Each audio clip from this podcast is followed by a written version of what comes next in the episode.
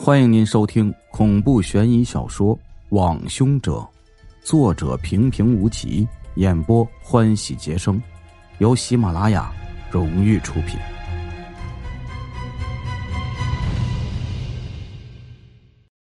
第二集，披着人皮的恶魔。老大递给了我一根烟，自己也点上了一根，虽然没有说话。不过，从他此刻的表情可以看出，他的心情并没有看上去那么轻松。跟在老大后面一年，我太了解他是一个什么样的人了。他现在这样显然是动了怒气。不过，既然老大没说话，我也没张口，而是在一旁耐心的等待了起来。看着老大历经沧桑的侧脸，我的意识再次恍惚起来。刚来到组里时。我还好奇过，为什么小赵他们要叫组长老大？本以为是职务原因，后来才知道，老大其实早就有升职到局长的机会，只是他自己不愿意罢了。至于原因，老大曾经参加过一桩人体器官贩卖的大案，在我们这儿引起过不小的轰动，媒体铺天盖地的采访，让老大出现在了公众的面前。那时候的老大还年轻。沾沾自喜之余，全然还没意识到会有什么样的后果。直到被某些人盯上的时候，已经晚了。他的妻子和女儿全部惨死在了他的面前。不愿升职，坚持在一线，就是希望有一天能亲手将杀害他妻儿的凶手绳之于法。老大跟我是同类人呢。随着香烟焚烧了三分之二。组长这才悠悠的开口道：“江宇啊，这事儿你怎么看？”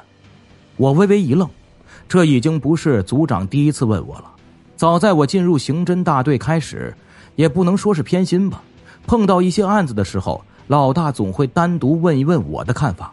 我一直以为是老大看我在学校时成绩优秀才有的这一举动，但后来我才知道根本不是。当然，这是后话了。总之，老大对我来说是上司，但更像是老师。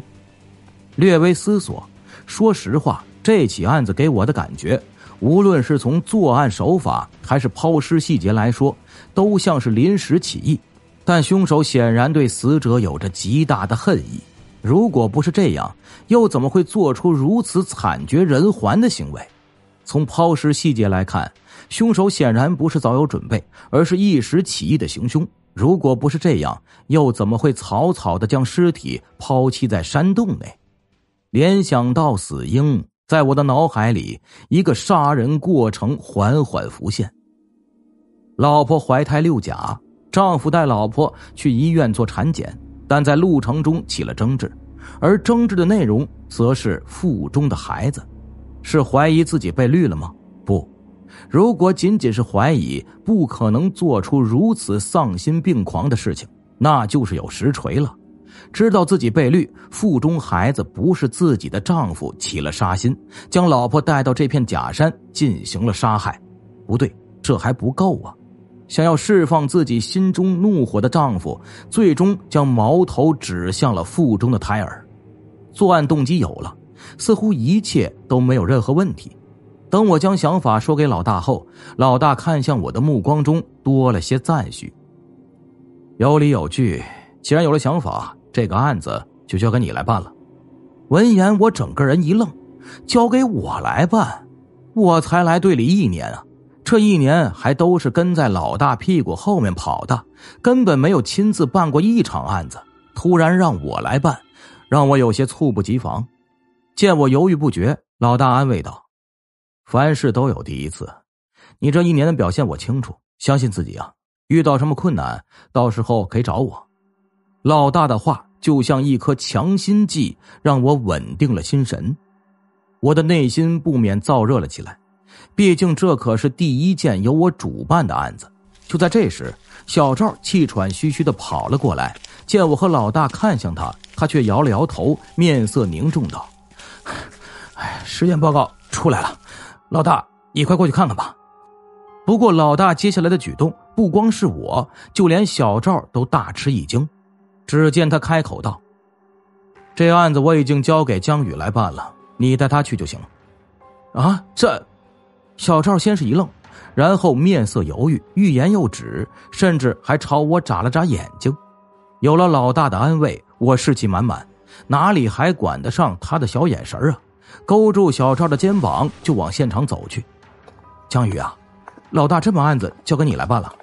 走到一半，小赵开口问道：“我点了点头。”谁知小赵却骂骂咧咧道：“你他妈疯了呀！这案子你都敢接手？不就是个小案子吗？有什么的？”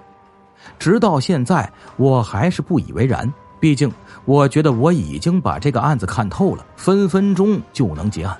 可小赵接下来的一番话，无异于当头给我泼了一盆冷水呀！小案子，你以为这是临时起意啊？这要是临时起意，凶手为什么会在杀人前会用麻药啊？你有见过哪个临时起意的现场找不到凶手留下的任何痕迹啊？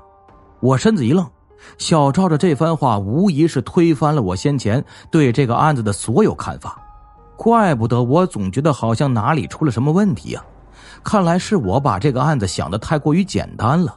再加上老大先前那奇怪的神情，感情是他早就看出了问题，把我往火坑里推呀。想到这里，我哪里还有先前的神气？赶忙冲小赵讪笑道：“哎，赵哥，你不会抛下小弟我吧？”见我这样，小赵叹了一口气道：“ 接都接了，还是先去看看尸检报告吧。”当我和小赵来到假山时，民警们已经将现场处理的差不多了。和小赵说的一样，凶手把现场处理的很干净，整个山洞内凶手根本就没留下任何有用的线索。脸上一阵火辣，想到先前我的那番推论，就好似在我脸上扇了一记响亮的巴掌。你是说，被害人只有一道致命伤，就是剖腹的伤口？跟现场法医交涉了一番，我和小赵互看一眼，都能看见双方脸上的惊讶。根据法医的描述，我们对凶手行凶的过程有了大致的了解。凶手先是将被害人带到这里，而后给被害人注射了麻药，最后用利器割开了被害人的腹部，将婴儿取了出来。这或许没什么，但最恐怖的一点。那就是在凶手行凶的整个过程中，被害人虽然失去了知觉，却依旧是清醒的。也就是说，他亲眼目睹了整个过程。联想到女尸那充满哀求的目光，我们在场的所有人都陷入了诡异的沉默。这已经不能用残忍来形容了，这个凶手简直就是个畜生，他分明就是一个披着人皮的恶魔。